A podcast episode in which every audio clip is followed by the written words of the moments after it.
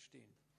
Wir leben in einer spannenden Zeit und viel hat sich in den letzten 20 Jahren, besonders auch im wissenschaftlichen Bereich getan, im Bereich der Astrophysik getan. Und es ist auch interessant, dass trotz allen Unkenrufen der Glaube immer stärker wird weltweit. Man hat viele Philosophen haben postuliert, dass das dritte Jahrtausend endgültig das Ende des Glaubens sehen werde. Das hat man auch schon am Beginn des letzten Jahrhunderts gesagt. Und Fakt ist, dass der Glaube stärker denn je abgefragt wird.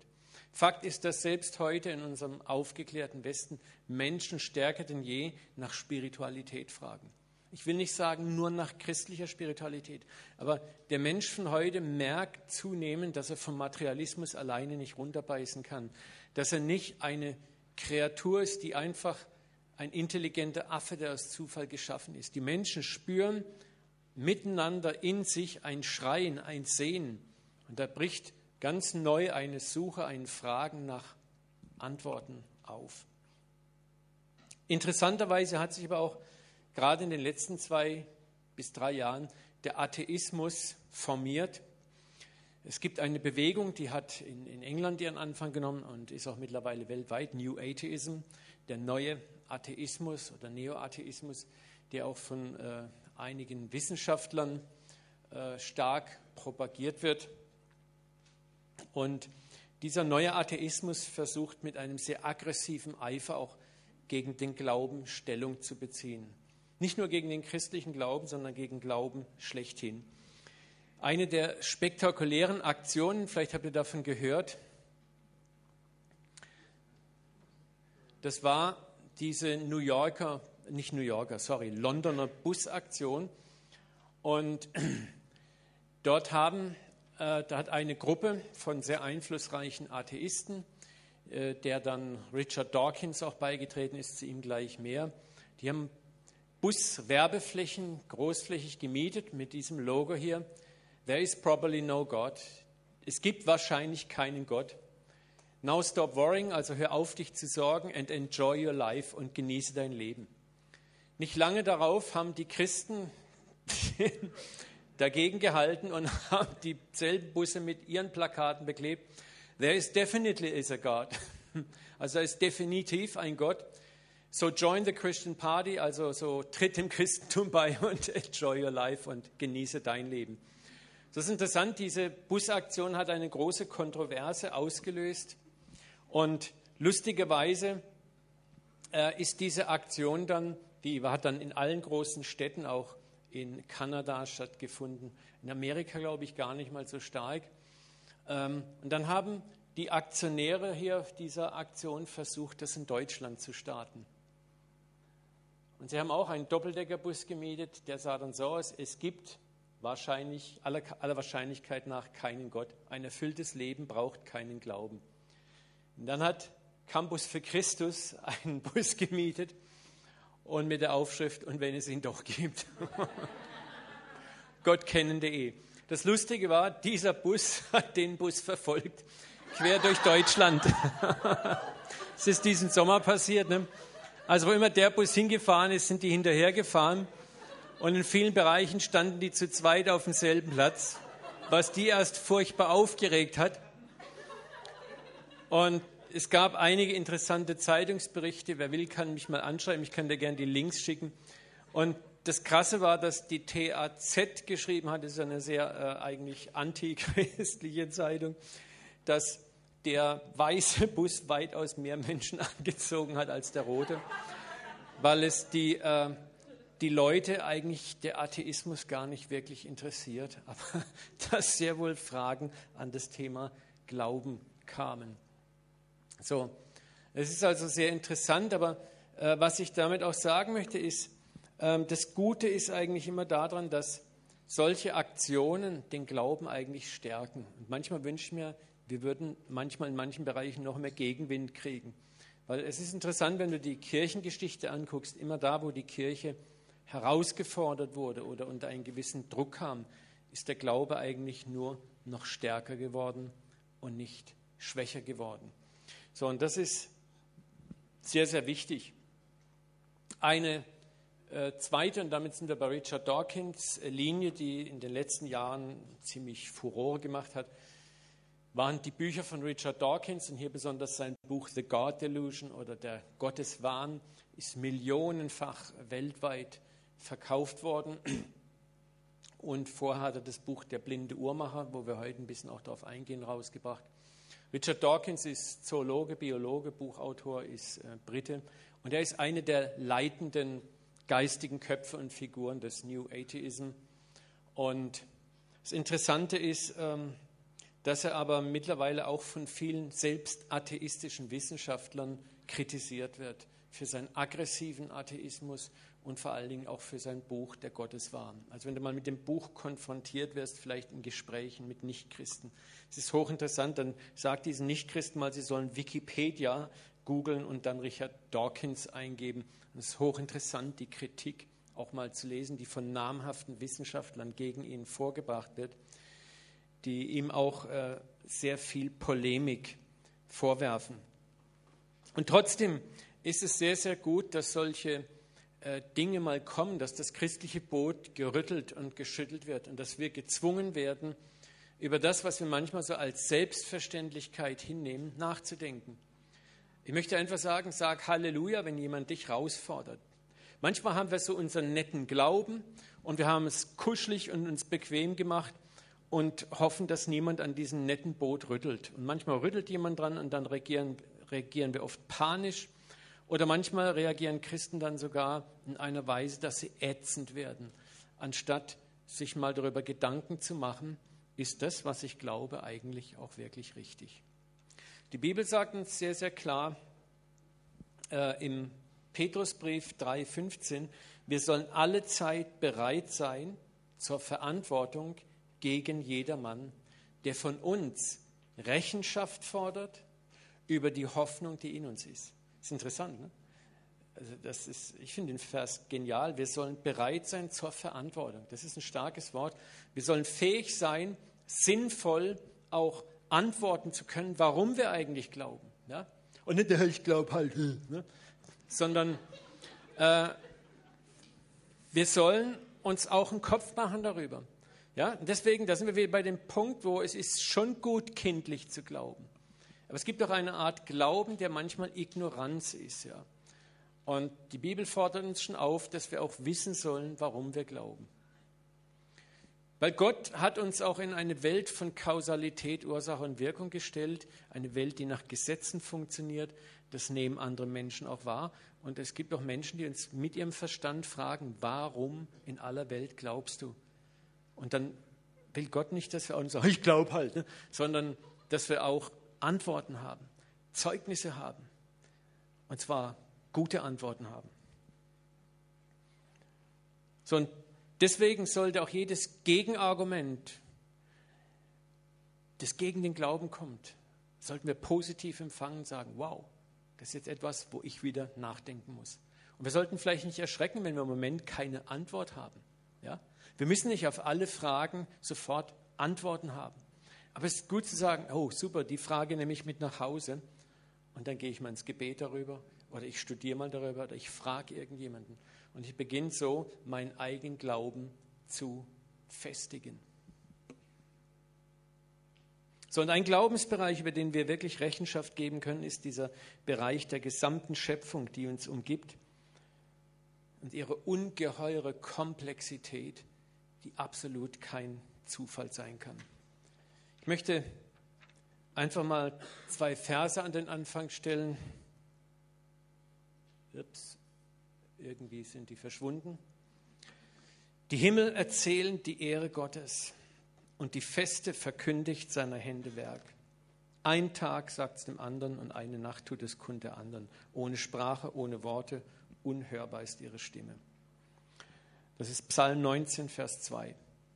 Römer Kapitel 1, Vers 20. Gott ist zwar unsichtbar, doch an seinen Werken der Schöpfung haben Menschen seit jeher seine göttliche Macht und Größe sehen und erfahren können. Deshalb kann sich eigentlich niemand damit entschuldigen, von Gott nichts gewusst zu haben. Wir werden das im Laufe der nächsten drei Stunden auch ganz klar feststellen. Jawohl. nein, nein. Ähm, dass es in der Tat so ist. Aber bevor wir einsteigen, möchte ich kurz einmal aufzeigen, in welcher Weise heute Wissenschaftler wie auch Richard Dawkins und viele andere momentan argumentieren, dass eine Schöpfung niemals stattgefunden hat und dass alles aus einem blinden Zufall entstanden ist. Das ist als schon erschreckend, wenn man diese Argumentation anhört. Dieses Zitat habe ich aus diesem Buch von John Lennox. Er ist auch Mathematiker und äh, ist in Oxford Professor, ist Christ, ist Apologet auch. Also Apologet ist einer, der den Glauben verteidigt. Und dieses Buch heißt Hat die Wissenschaft Gott begraben? Ist ein super Buch, ist sehr anspruchsvoll, ein Stückchen auch zu lesen, aber wirklich super, super tolle Fakten. Und er schreibt auf Seite 111 bis 112, zitiert er Richard Dawkins. Dawkins sagt, die blinden Kräfte der Physik zielen auf keinen Zweck. Sie haben keine Augen, blicken nicht in die Zukunft, sie planen nicht voraus, Sie haben kein Vorstellungsvermögen, keine Voraussicht. Sie sind wie ein blinder Uhrmacher. Also es ist schon, das muss man mal sich einwirken lassen. Es wird postuliert, dass das, was wir heute an Komplexität in unserer Welt und Schöpfung sehen, wenn du deinen eigenen Körper anguckst, ist durch einen völlig blinden Zufall entstanden. Das, was dein Körper gebaut hat, das, was diese Welt gebaut hat, war blind, plant nicht, hat kein Vorstellungsvermögen, keine Voraussicht. Es ist wie ein blinder Uhrmacher. Ich habe mal bewusst hier nebendran das Bild eines Uhrwerks äh, hingesetzt. Jetzt stell dir mal vor, du solltest sowas vollkommen blind und hast noch nie gesehen, zusammensetzen. Das ist ein Ding der Unmöglichkeit eigentlich. Aber genau das ist, was Richard Dawkins den Menschen weismachen möchte. Die Natur funktioniert wie ein blinder Uhrmacher. Sie plant nicht, sie denkt nicht, sie tut einfach drauf loshandeln. Jetzt stell dir mal vor, du solltest eine Uhr bauen und du denkst nicht, du planst nicht, du überlegst nicht, du fängst einfach wie wild an, drauf loszubauen und du kannst auch nicht sehen. Das muss man einfach mal auf sich wirken lassen. Weiterhin definiert Dawkins das Studium von komplizierten Dingen, die Biologie als ein Studium von komplizierten Dingen, die so aussehen, als seien sie zu einem Zweck entworfen, aber das ist nur ein Eindruck, ein starker Eindruck, aber es liegt definitiv keine reale Planung vor. Also du schaust etwas unendlich Komplexes an, so eine schöne Uhr, und dann sagst du, ja, aber das ist klar, das sieht schon aus, wie wenn jemand da was gebaut hat und sich was gedacht hat, aber das ist natürlich völlig von alleine und durch Zufall entstanden. So, und damit sind wir eigentlich in einem Argumentationsbereich, wo man sagen muss, man braucht ja, um das zu glauben, wenigstens genauso viel, wenn nicht sogar noch mehr Glauben, wie wenn ich sage, ich glaube, dass es einen intelligenten Designer hinter all diesen Dingen gibt. Um das nochmal im Klartext zu machen, das würde also bedeuten, dass wir sagen, diese Uhr sieht so aus, wie wenn sie jemand gebaut hat und für einen Zweck, aber das ist nur der äußerliche Eindruck. In Wirklichkeit ist diese Uhr in einem sehr langen Zeitraum durch eine große Reihe zufälliger Anstöße von außen völlig von alleine entwickelt worden. Und nimm dir ruhig mal die Zeit und schau dir das an. Und dann musst du darüber nachdenken, je komplexer nun so eine Uhr ist, stell dir vor, wir bauen hier noch ein Zehntelsekundenzeigerwerk ein, ein Sekundenzeigerwerk ein.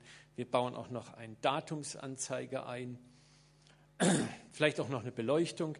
Je mehr Attribute du dazu addierst, umso komplexer wird es. Das heißt, umso mehr Planung ist ja erforderlich.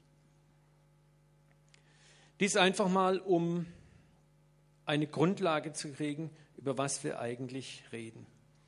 Und auf einen kurzen Nenner gebracht ist es leider die Ansicht vieler Wissenschaftler, wenn es um die Frage geht, wie das ganze Universum und alles organische Leben entstanden ist. Trotz der immensen Kompliziertheit der materiellen und biologischen Schöpfung sollen wir glauben, dass alles aus purem Zufall, völlig von alleine, durch endlose Versuche, die niemand gesteuert hat, entstanden ist. Gehen wir in unser ganz normales Leben mal. Wer von euch hat einen Gartenschlauch? Kennst du dieses Spiel? Es ist kurz vor einem Termin, du willst noch schnell was spritzen und du zerrst deinen Schlauch raus, den du doch vorher so schön zusammengelegt hast und das Ding ist hoffnungslos verwurstelt.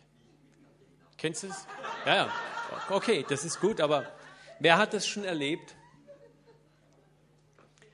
Zweite Frage, wer hat viele Elektrokabel zu Hause? Und du brauchst jetzt dringend ein Kabel und langst in deine Kiste, die du eigentlich sogar ordentlich zusammengelegt hast, rein. Und mir geht es jeden Abend so, wenn ich nur meinen MP3-Player aus meiner Nachttischschublade ziehe und dann habe ich zwei Kopfhörerkabel, ich kann machen, was ich will. Schauen wir uns das mal hier an. Ne? Wer kennt die nicht, den Kabel- oder Schlauchsalat? Ja? So, und das ist interessant, das sind zwei ganz stinknormale Sachen aus dem Alltag. Aber diese ganz stinknormalen, einfachen Sachen zeigen uns, wenn man nicht von außen ordnende Energie zuführt und überlässt Dinge sich selber, passiert keine Höherordnung. Das heißt, es entsteht keine Ordnung. Du müsstest also, was Bernhard jetzt kommt, Gatheder, ne? entweder so eine schöne Rolle ne? Oder irgendwas. Das heißt aber, du musst planen, überlegen, Ordnung reinbringen. Du musst aktiv werden. Das heißt, wenn du diesen Kram sich selber belässt, der verwurschtelt immer. Wer hat Kinder? Wer hat kleine Kinder? Da hinten. Wer hat ein Kinderzimmer? Und was passiert, wenn dein Kinderzimmer sich selber überlässt? Manchmal.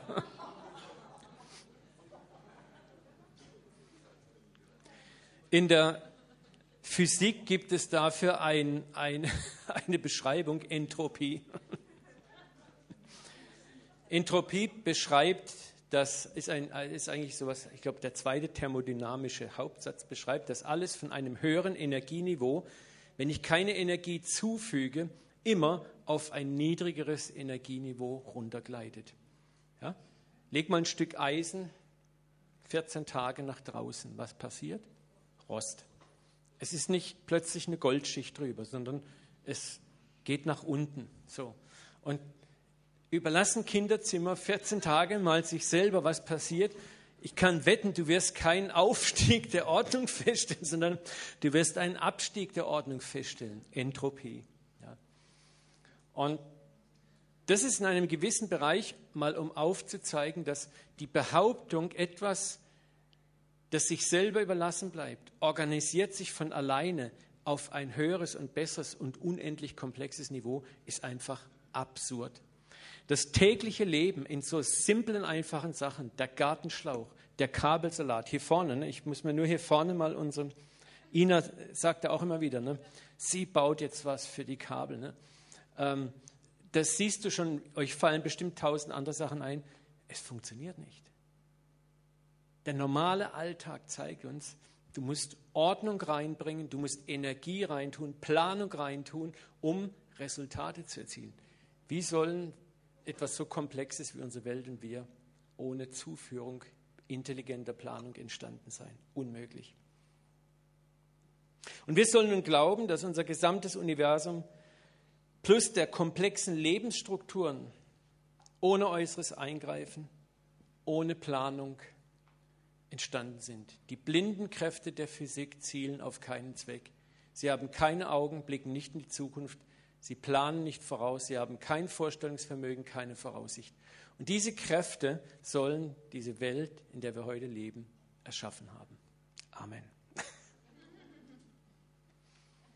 Es ist daher mittlerweile nicht sehr erstaunlich, dass gerade aufgrund der Forschungsergebnisse, die in den letzten 20 Jahren erzielt wurden, gerade im Bereich der Astrophysik, zunehmend immer mehr Wissenschaftler sich doch für den Glauben öffnen. Und wenn nicht schon für den Glauben, so doch für die Ansicht, dass es eine ordnende, intelligente Superintelligenz geben muss.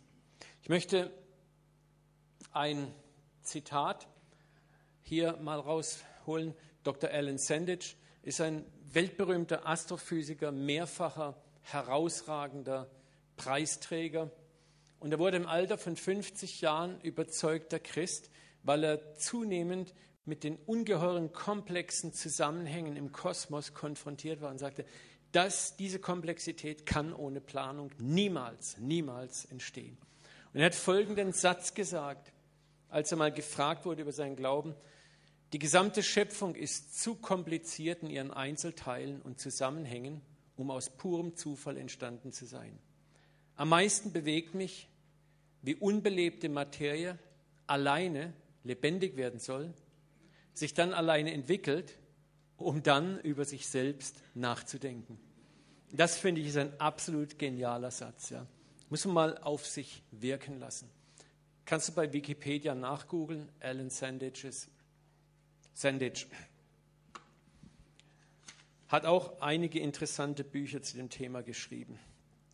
Dann gibt es einen anderen bekannten Astronom, er ist kein Christ, ist, eigentlich war er die ganze Zeit Atheist, aber er, er bezeichnet sich selber als jemand, der, aber der sagt, also sein Atheismus ist zutiefst erschüttert worden. Das ist Sir Fred Hoyle, ist ein ganz bekannter britischer Astronom und Mathematiker.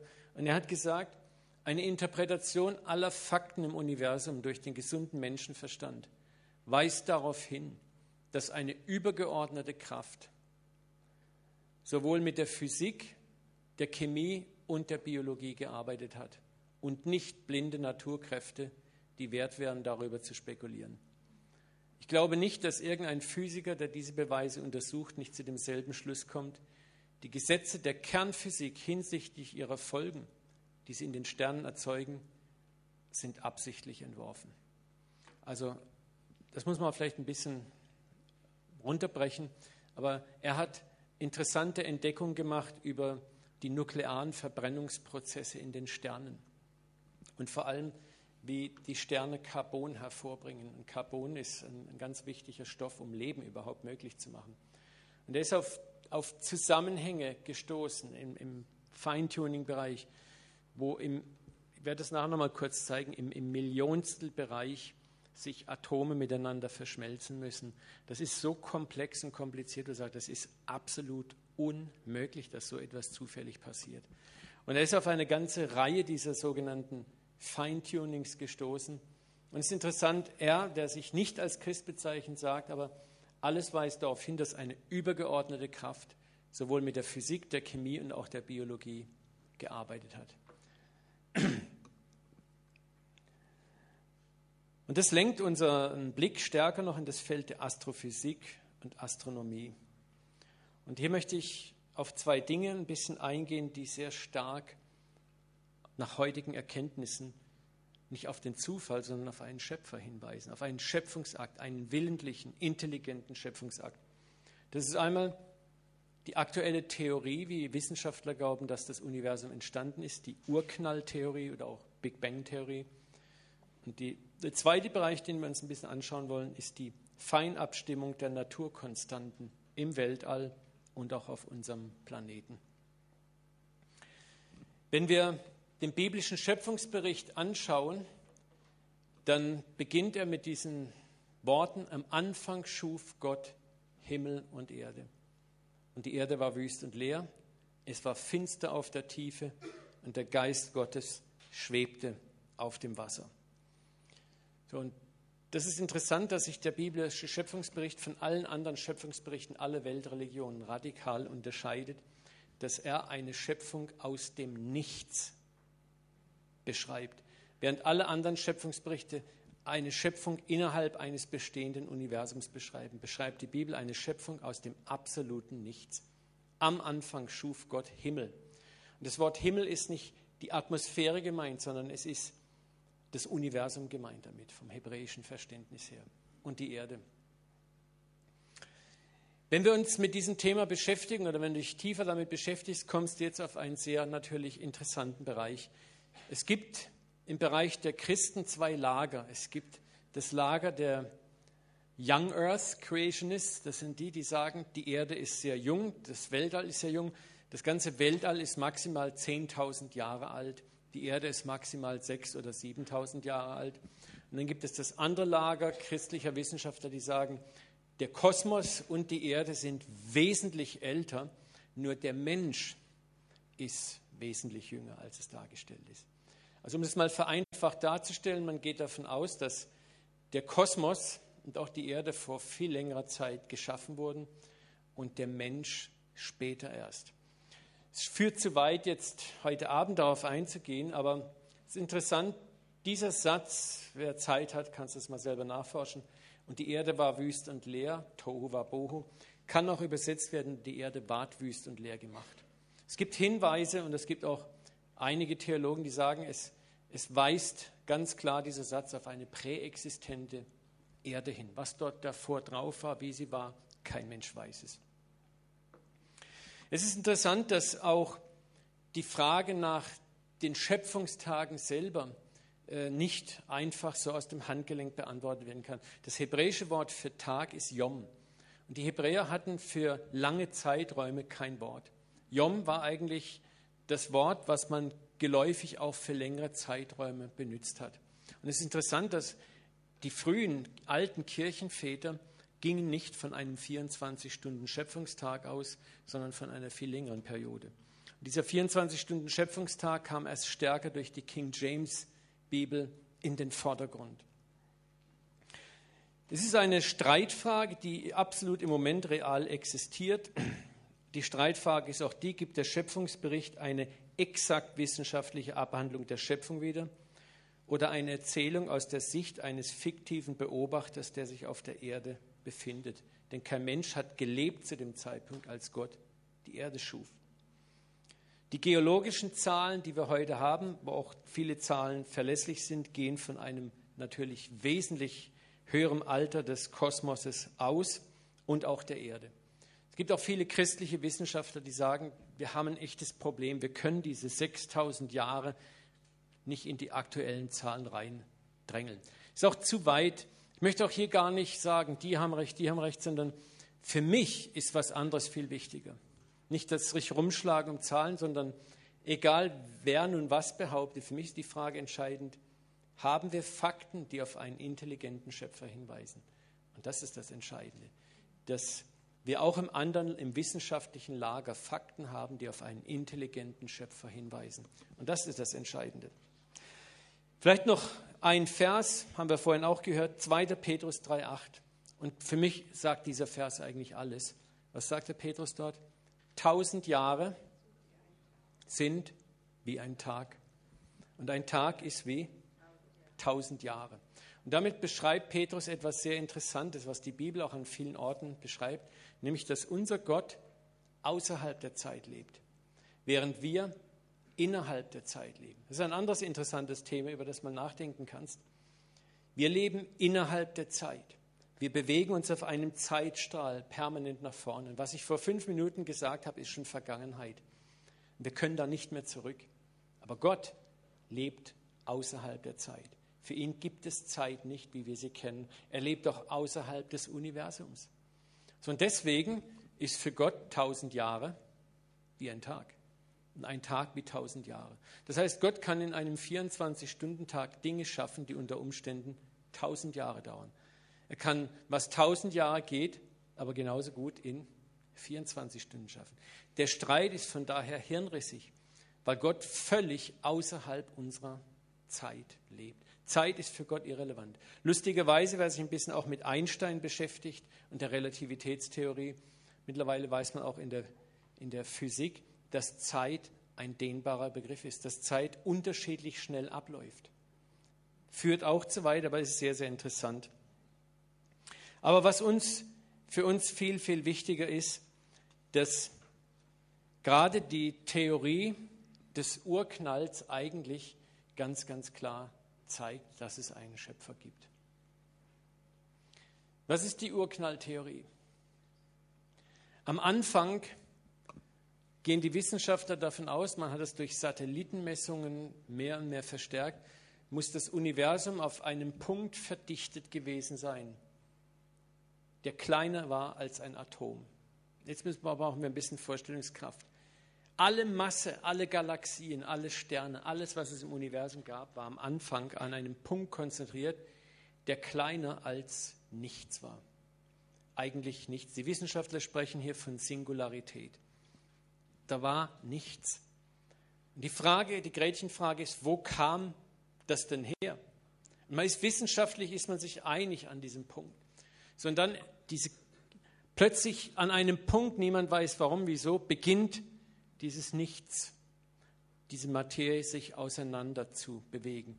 Sie ist nicht explodiert, das darf man nicht verstehen, eine sinnlose Explosion. Sie ist in einer präzisen Form auseinandergedriftet. Wir werden das gleich mal sehen. Hier, Zeit beginnt. Dann haben wir diese, diesen Knall und wir haben dann über Millionen von Jahren diese Vorwärtsbewegung und es entstehen aus diesem Knall heraus erst die einzelnen Atome, Neutronen, Protonen. Und das Interessante ist, dass man heute nachweisen kann, dass hier in diesem Nullpunkt, wo alles so perfekt komprimiert war, die Elemente so perfekt angeordnet sein mussten. Wenn das nicht der Fall gewesen wäre, hätten niemals Galaxien, Nebel und Sterne entstehen können. Jemand muss im Vorfeld schon alles so präzise angeordnet haben, dass in dem Moment, wie es auseinandergeht, auch alles perfekt zueinander passt. Und da spricht man von einer, einem Feintuning, das viele Astrophysiker absolut ins Nachdenken bringt. Wo man sagt, das, das, das ist eigentlich unmöglich. Wie kann das so perfekt organisiert und zusammengesetzt sein? Man weiß, wenn zum Beispiel auch die Geschwindigkeit, mit der das Ganze auseinandergedriftet wäre, zu schnell gewesen wäre, hätten sich niemals Galaxien geformt. Wäre es zu langsam gewesen, wäre das Ganze wieder kollabiert. Es ist hochinteressant, es hat exakt die richtige Geschwindigkeit gehabt. Und darüber rätseln heute die Wissenschaftler. Warum ist das so? Viele reden von einer Schöpfung aus dem Nichts. Und viele Wissenschaftler sagen, das ist die Bibel, ist das einzigste Buch, was eigentlich das beschreibt. Am Anfang schuf Gott Himmel und die Erde und er sprach, es werde Licht. Boom. Und was, wie gesagt, unbeantwortet ist und was riesige Fragen auslöst aktuell, woher kommt die Präzision der richtigen Geschwindigkeit? Wer oder was hat diese Materie so perfekt angeordnet, dass sie in der richtigen Reihenfolge auseinanderflog? Wer hat Atome und Elemente so gruppiert, wie sie gruppiert sein mussten, um zur Materie zu werden? Welche Kraft ordnete anschließend die Entstehung von Galaxien und Sonnen an? Man rätselt im Moment über, das nennt man Dark Energy. Man, man sagt, es gibt eine Energie, die wir nicht verstehen. Wir verstehen sie. Am Anfang schuf Gott Himmel und Erde. Was war vor dem Big Bang? Man geht davon aus, dass nichts gewesen sein muss. Und hier liegt ein starker Hinweis auf den Schöpfungsbericht. Ich möchte euch einen Vergleich geben. Nehmen wir mal an, du hast eine Million Lego-Bausteine und du sprengst diesen, diesen Berg Lego-Bausteine in die Luft und erwartest, dass nachdem der Rauch und der Ruß sich verzogen hat, das Brandenburger Tor da steht. Das wäre bei weitem nicht, äh, das ist einfacher, dass das passieren könnte, als das, was beim Urknall passiert ist.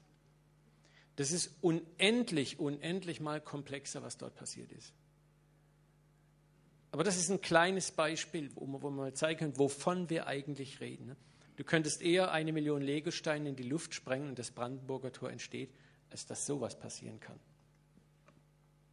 Und viele Physiker sehen die Wahrscheinlichkeit, dass dies durch Zufall geschehen ist, als unwahrscheinlich an. Selbst der Spiegel, eigentlich auch ein Blatt, das christlichen Dingen eher nicht so äh, wohlgewogen ist, schreibt einen Artikel, das maßgeschneiderte Universum. Perfekt passen physikalische und Naturkonstanten zusammen und immer mehr Forscher fragen sich, kann dies ein Zufall sein oder steckt hier ein Plan dahinter? Auf den ersten Blick wirkt unser Universum alles andere als lebensfreundlich. Schaut man jedoch genauer hin, ergibt sich ein völlig anderes Bild. Der Kosmos scheint geradezu maßgeschneidert für Leben zu sein. Während die Eigenschaften der Elementarteilchen, aus denen alle Materie besteht, die Stärke und die Art der Kräfte im Universum und die grundlegenden Naturkonstanten wie Lichtgeschwindigkeit, Gravitation nur ein wenig anders, gäbe es keine Sterne, keine Planeten, keine Lebenswesen. Ein weiteres Zitat zweier israelischer Astrophysiker von der Hebräischen Universität und dem Fermilab, das ist auch ein ganz bekanntes Forschungsinstitut in den USA, sagen. Unser Universum benötigt einen Grad an Feinabstimmung in seinen ersten Anfängen. Das ist das, was ich euch gezeigt habe am Anfang, wie das zusammengepackt sein muss, der in offensichtlichem Konflikt mit unserem aktuellen Wissen und Erkennen steht. Also Sie sagen, das kann man nicht erklären. Wir können das nicht mit Zufall erklären. Das ist absurd. Was ist das? Und jetzt verstehen wir auch, was Fred Hoyle sagt. Irgendjemand hat mit diesen Kräften gespielt. Wer? Die Himmel erzählen die Ehre Gottes und das Firmament verkündigt seiner Hände Werk. Immer mehr Astronomen und Physiker behaupten, dass das Universum auf den Menschen zugeschnitten ist. Das nennt man auch das antrophische Prinzip. Dem Universum liegt ein Prinzip zugrunde, dass es offensichtlich für den Menschen geschaffen ist. Wie ist das möglich? Es gibt zum Beispiel vier universale Grundkräfte oder auch Konstanten, die das Universum zusammenhalten. Das ist die starke Kernkraft, die schwache Kernkraft, elektromagnetische Kraft, Gravitationskraft. Würden diese Kräfte, zum Beispiel die elektromagnetische Kraft, nur geringfügig im, im Millionstelbereich heruntergesetzt, könnten Elektronen, Atomkerne nicht mehr aneinander haften. Alles würde auseinanderdriften. Du wirst von, wenn ich deine elektromagnetische Kraft in deinem Körper verändere, wirst du plötzlich nur noch Nebel sein. Es ist unglaublich. Wer hat das so eingestellt, dass es aneinander haftet? Wir leben in einer Welt, in der dann keine chemischen Reaktionen mehr ablaufen könnten. Wäre die Gravitationskraft schwächer oder die starke oder die schwache Kernkraft stärker, könnte es zum Beispiel niemals Wasser geben. Aber das sind Dinge, die sind in einem so feinen Bereich aufeinander abgestimmt, dass man nicht erklären kann, warum ist das so präzise abgestimmt. Der simpelste Vergleich, den wir wieder haben, ist diese Uhr. Wenn du ein klitzekleines Rädchen rausnimmst aus der Uhr, was passiert dann? Die Uhr läuft nicht mehr. Genauso ist es mit diesen Naturkonstanten. Der Wiener Kernphysiker Heinz Oberhummer hat entdeckt, dass es entweder kein Kohlenstoff, kein Carbon oder kein Sauerstoff gäbe, wenn man die Kernkräfte nur um ein halbes Prozent in ihrer Wirkung verändert. Das ist die Kraft, die in den Atomen wirksam ist. Der Kosmologe Dr. Timothy stellt fest, wären Protonen nur um ein Prozent schwerer, würden sie spontan zu Neutronen zerfallen. Es könnte kein Wasserstoffatom existieren, kein Stern leuchten. Ohne Sterne gäbe es keinerlei Leben. Wären Protonen aber auch nur um ein Prozent schwerer, gäbe es keine Sterne wie die unseren. Also die Sterne wie unsere Sonne sind nötig, damit Leben überhaupt existieren kann. Die Astronomen John Barrow und John Silk kommen zu ähnlichem Ergebnis. Wurde unser Kosmos sorgsam auf das Leben abgestimmt, dass sich unser Universum dem Leben gegenüber so gastfreundlich verhält, ist nicht erst im Zuge der Evolution möglich gewesen. Die Naturgesetze, die Existenz von Sternen und Planetensystemen gestatten, haben mit den Variationsmöglichkeiten der Evolution nichts zu tun. Das heißt, das, was im Kosmos passiert ist, hat mit Evolution überhaupt nichts zu tun. Solche Eigenschaften besitzt der Kosmos oder er besitzt sie nicht. Und das lässt eine Vermutung aufkeimen, unser Kosmos ist zum Zweck unseres Erscheinens entworfen worden. Es ist absolut möglich, dass sich hinter all diesen bemerkenswerten Klammer auf Zufällen Klammer zu ein großer Planer verbirgt. Fred Hoyle wieder hat nachgewiesen, dass um Carbon zu entstehen, müssen so komplizierte Kettenreaktionen ablaufen, dass man, ich kann das hier nicht wiedergeben, das ist zu kompliziert, aber wenn du dich mal dafür interessierst, liest es mal nach, das ist der Hammer. Das ist, da geht im Millionstelbereich von Sekunden eine Spalte auf, ich versuche es mal simpel zu äh, erklären, und da muss ein anderes Teilchen in das Atom reinschlüpfen. Aber das ist ein, ein Bereich, der ist zeitlich so unvorstellbar klein und das passiert so selten. Aber dort genau passiert es am laufenden Band. Und man weiß nicht, warum. Und das hat wieder damit zu tun, wie fein das alles eingestellt ist. Denk wieder mal an das Uhrwerk. Roger Penrose beschreibt die Fähigkeit jenes Schöpfers, das Universum so perfekt zu schaffen, mit einer Wahrscheinlichkeit von 1 hoch 10 hoch 10 hoch 123. Das ist eine Zahl, die man nicht mehr schreiben kann. Selbst alle, was muss man lesen? Selbst die Zahl aller Neutronen im Universum würde nicht ausreichen, diese Zahl zu belegen. Also es ist unwahrscheinlich, dass dies durch Zufall geschehen kann. Schieben wir ein Zitat von Albert Einstein hinterher. Jedem Naturforscher muss eine Art religiösen Gefühls naheliegen, weil er sich nicht vorzustellen vermag, dass die ungemein feinen Zusammenhänge, die er erschaut, von ihm zum ersten Mal gedacht werden. Im unbegreiflichen Weltall offenbart sich eine grenzenlos überlegene Vernunft. Die gängige Vorstellung, ich sei Atheist, beruht auf einem großen Irrtum.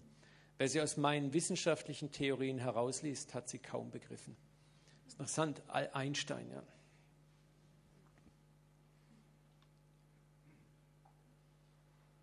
Und jetzt lesen wir mal einfach ein paar Verse.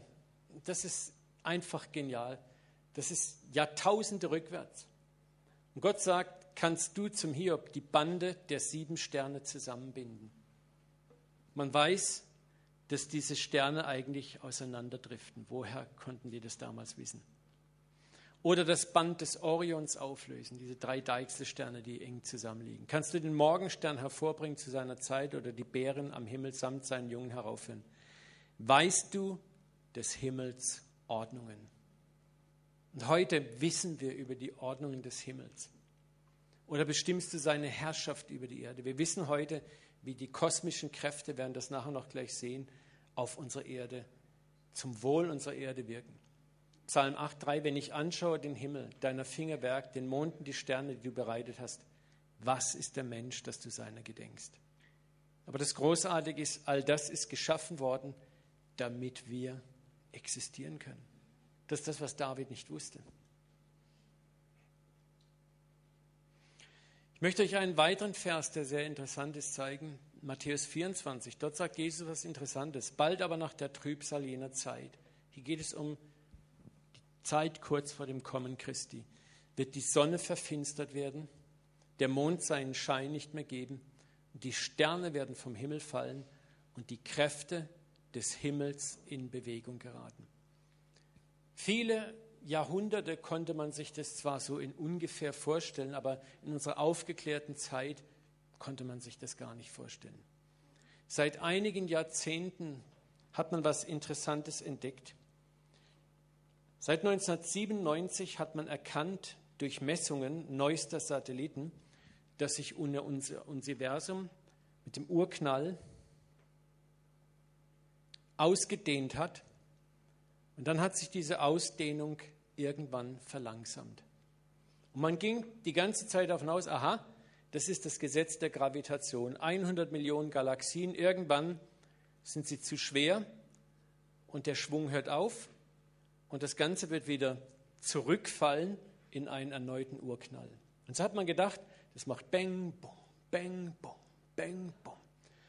Und dann hat man entdeckt, 1997, dass das Universum an einem bestimmten Abschnitt, und ich komme gleich noch dazu, was man entdeckt hat, erneut begann, sich zu beschleunigen. Und zwar nicht rückwärts, sondern vorwärts. Und das war ein Schock für die Wissenschaft. Weil erstens konnte man sich nicht erklären, wie, wie, wie kann das Gesetz der Gravitation aufgehoben werden. Und hier spricht man jetzt von einer sogenannten Dark Energy. Das ist eine Energie, die eigentlich, stell dir mal ein Gummiband vor. Ne? Du ziehst ein Gummi, je weiter du es ziehst, umso stärker ist natürlich auch die Kontraktion rückwärts. Aber hier wirkt es genau so, du ziehst und die Energie nach vorne wird, je weiter sich das Band nach vorne bewegt, immer stärker. Was jetzt aber schockierend war für die Wissenschaft, und das möchte ich hier mal vorlesen, da gab es ein Treffen 2001 aller Top-Astronomen in den USA Und da heißt es, das kannst du auch in der Zeit nachlesen, Bisher nahmen wir an, dass die Schwerkraft von 100 Millionen Galaxien den Schwung des Urknalls abbremsen. Doch neueste Beobachtungen zeigen, dass die Expansion des Alls immer schneller wird und sogar seit einigen Milliarden Jahren kräftig zunimmt. Ganz so, als ob plötzlich eine mysteriöse Kraft alle Galaxien beschleunigt. Und jetzt kommt das Interessante. Höchst erstaunlich dabei sei, so schreibt Livio, das ist einer dieser Chefastronomen, dass die abstoßende Kraft im All, diese beschleunigende Kraft, just in jener Zeit überhand nahm, als die Entwicklungsgeschichte der Menschheit begann. Manche Physiker haben dies dann als Antwort auf das Warum-Problem des anthropischen Prinzips vorgeschlagen. Sie haben gesagt, kann das nicht die Antwort sein, dass unser Kosmos für uns Menschen geschaffen wurde? demzufolge die Gesetze im Universum genauso beschaffen sind, dass intelligentes Leben hervorkommen kann. Was aber dann viele andere Wissenschaftler als geradezu lächerlich ablehnten. Aber Fakt ist, man kann nachweisen, dass es genau dort geschah. Und jetzt zu dieser Frage, wo Jesus sagt, ne, die Kräfte des Himmels werden in Bewegung geraten. Und heute bestätigt uns die Astronomie, dass die Kräfte des ganzen Himmels in Bewegung geraten just in dem Moment, wo die Geschichte der Menschheit begann. Und für uns ist es heute kein Märchen mehr zu sagen. Und wenn der Herr kommen wird, wird es für ihn ein leichtes sein, den ganzen Kosmos zu bewegen. Es ist noch was interessant. Diese Entdeckung zeigt uns auch, dass unser Universum einem Ende zusteuert. Weil vorher ging die Wissenschaft davon aus, dass das Universum unendlich existiert. Und jetzt weiß man, wenn die Expansion nicht aufhört, dann ist irgendwann das Universum so weit auseinandergedriftet, dass jeder Stern für sich ganz alleine irgendwo existiert, langsam erlischt, das Licht regelrecht ausgeknipst wird. Und das Krasse ist, dass die Bibel sagt, dass der Herr was machen wird? Ich werde einen neuen Himmel und eine neue Erde schaffen. Und bisher hat man das kategorisch verneint, weil man davon ausging, dass es immer einen ewigen Zyklus gibt. Und die Wissenschaft sagt uns heute exakt das, was die Bibel sagt. Und das bedeutet, Gott wird erneut widersprechen und er sprach, es werde Licht.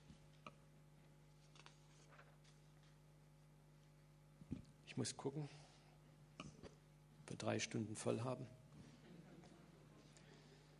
Gehen wir kurz auf unsere Erde. Die Erde, auf der wir leben dürfen, ist in vielerlei Hinsicht ein einzigartiger Planet. Unsere Position im Solarsystem, in der Galaxis, unser Mond, die Neigung der Erdachse, die Plattentektonik und das Magnetfeld, die Zusammensetzung unserer Atmosphäre, dass wir Wasser haben, die Größe der Erde, die Schwerkraft der Erde und die Möglichkeit, dass wir das Weltall beobachten können.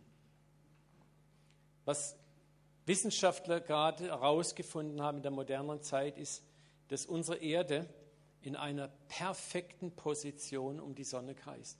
Man nennt das Ganze habitale Zone, bewohnbare Zone. Und diese Zone ist extrem dünn und schlank. Würde die Erde nur wenig näher oder wenig weiter von der Sonne entfernt sein, wäre Leben auf diesem Planeten, organisches Leben, nicht möglich. Wir bekommen auch in dieser äh, habitalen Zone exakt die richtige Menge an Sonnenlicht ab, die nötig ist, um die nötige Wärme zu haben. Wären wir näher dran, würden wir brutzeln, wären wir weiter weg, hätten wir ziemlich viel Kälte. Es ist interessant, dass auch die Größe unserer Erde und die Größe der Sonne exakt aufeinander abgestimmt sind.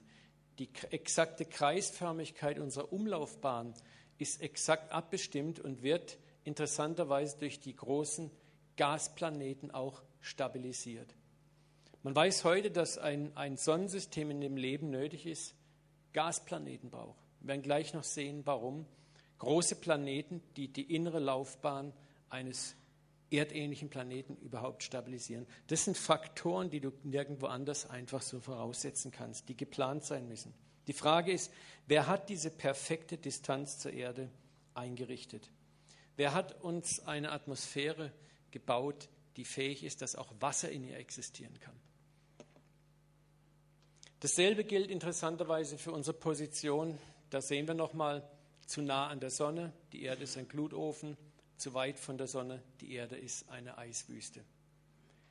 Interessant ist auch, dass unsere Erde in unserer Milchstraße, in unserer Galaxie, in der sogenannten bewohnbaren Zone unserer Galaxis ist. Das war etwas, was mich überrascht hat. Hier in der Mitte ist ein radioaktiver Glutofen und ein schwarzes Loch.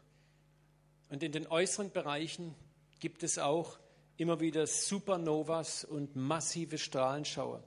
Wir sind an einem perfekten Punkt angesiedelt zwischen genau zwei Spiralarmen.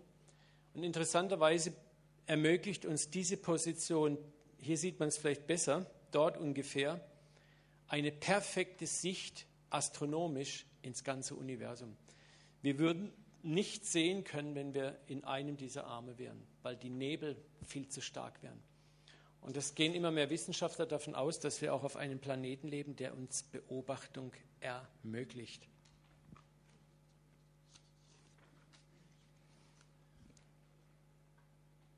Dann sind wir interessanterweise massiv geschützt durch die vier Gasriesen in unserem Sonnensystem. Jupiter, Saturn, Uranus und Neptun sind riesige Gasplaneten, die gleichzeitig als kosmische Fliegenklatschen wirken.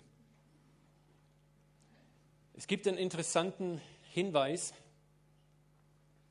Im Jahr 1994 schlugen gewaltige Teile des Kometen Shoemaker-Levy auf Jupiter ein, mit der Gewalt von 50 Millionen Atombomben.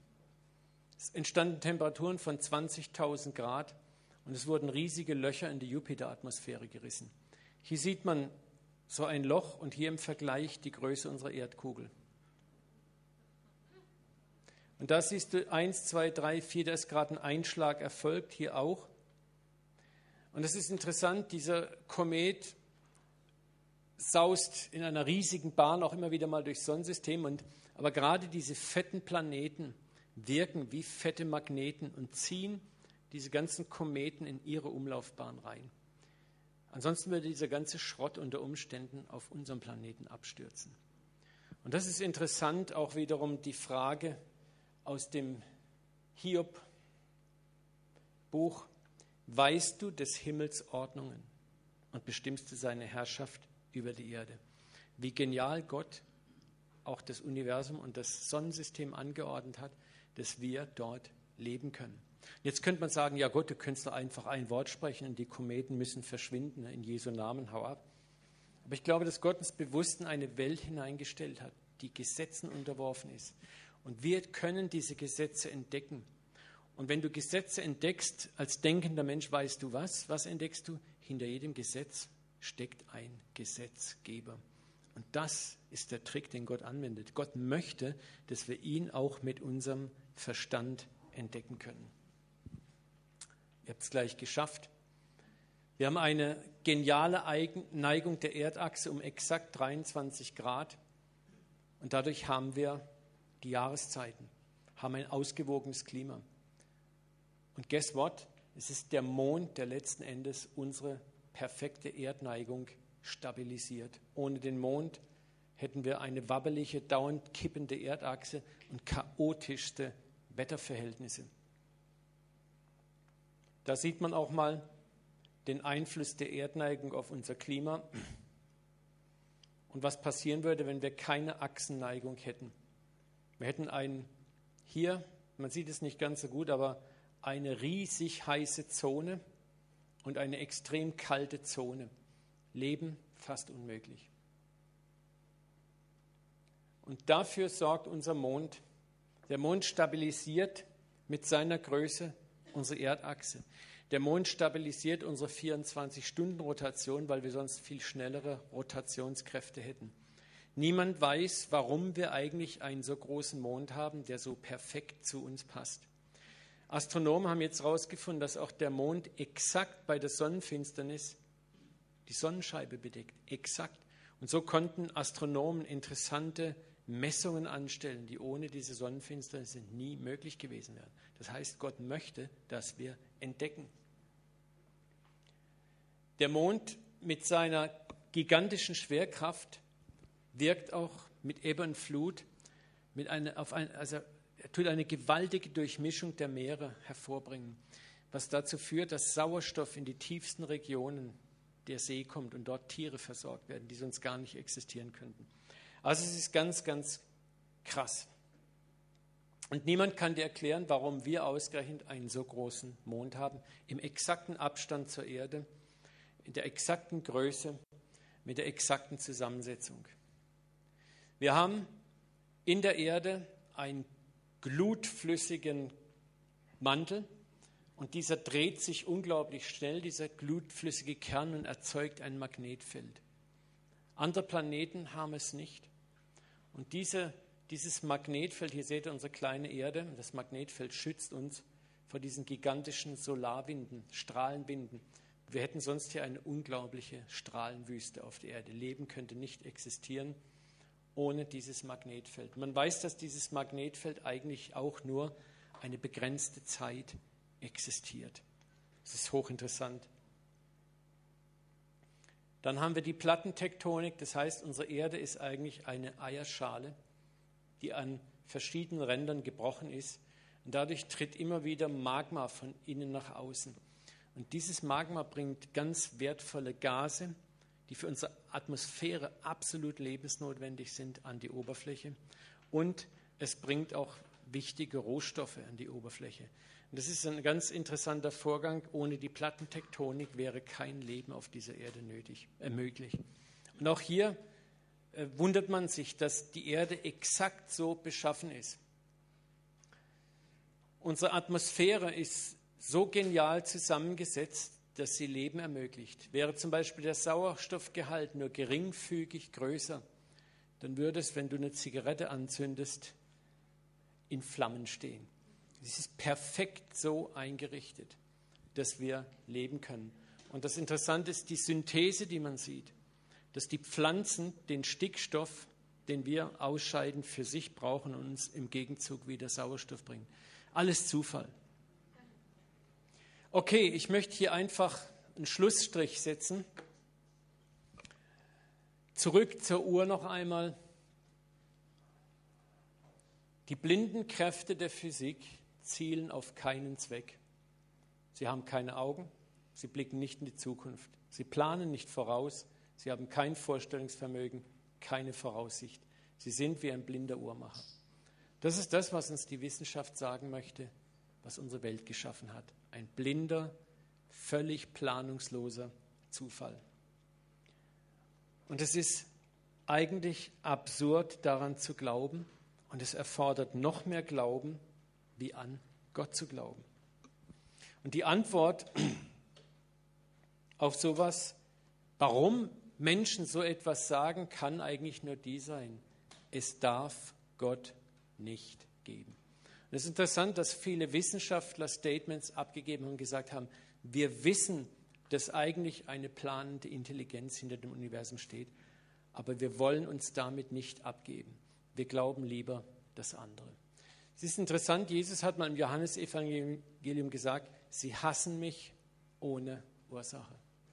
Da gibt es einen Gotteshass und eine Gottesfurcht, wo man sich lieber blind macht und sagt, egal wie klar die Ansagen sind, ich glaube an was anderes.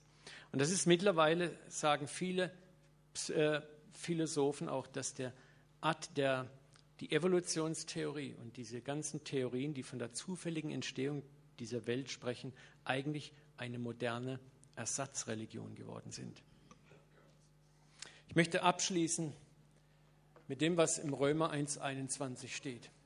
Obwohl die Menschen Gott schon immer kannten, wollten sie ihn nicht anerkennen und ihm nicht danken.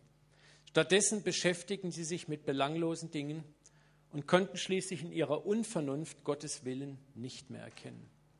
Sie meinten besonders klug zu sein und waren in Wirklichkeit die größten Narren.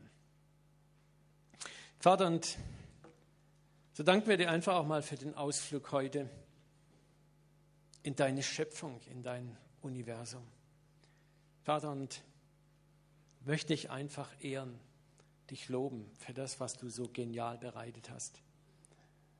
Und wir können mit David, was er in dem Psalm sagt, nur sagen, du hast uns erschreckend vollkommen und perfekt gestaltet.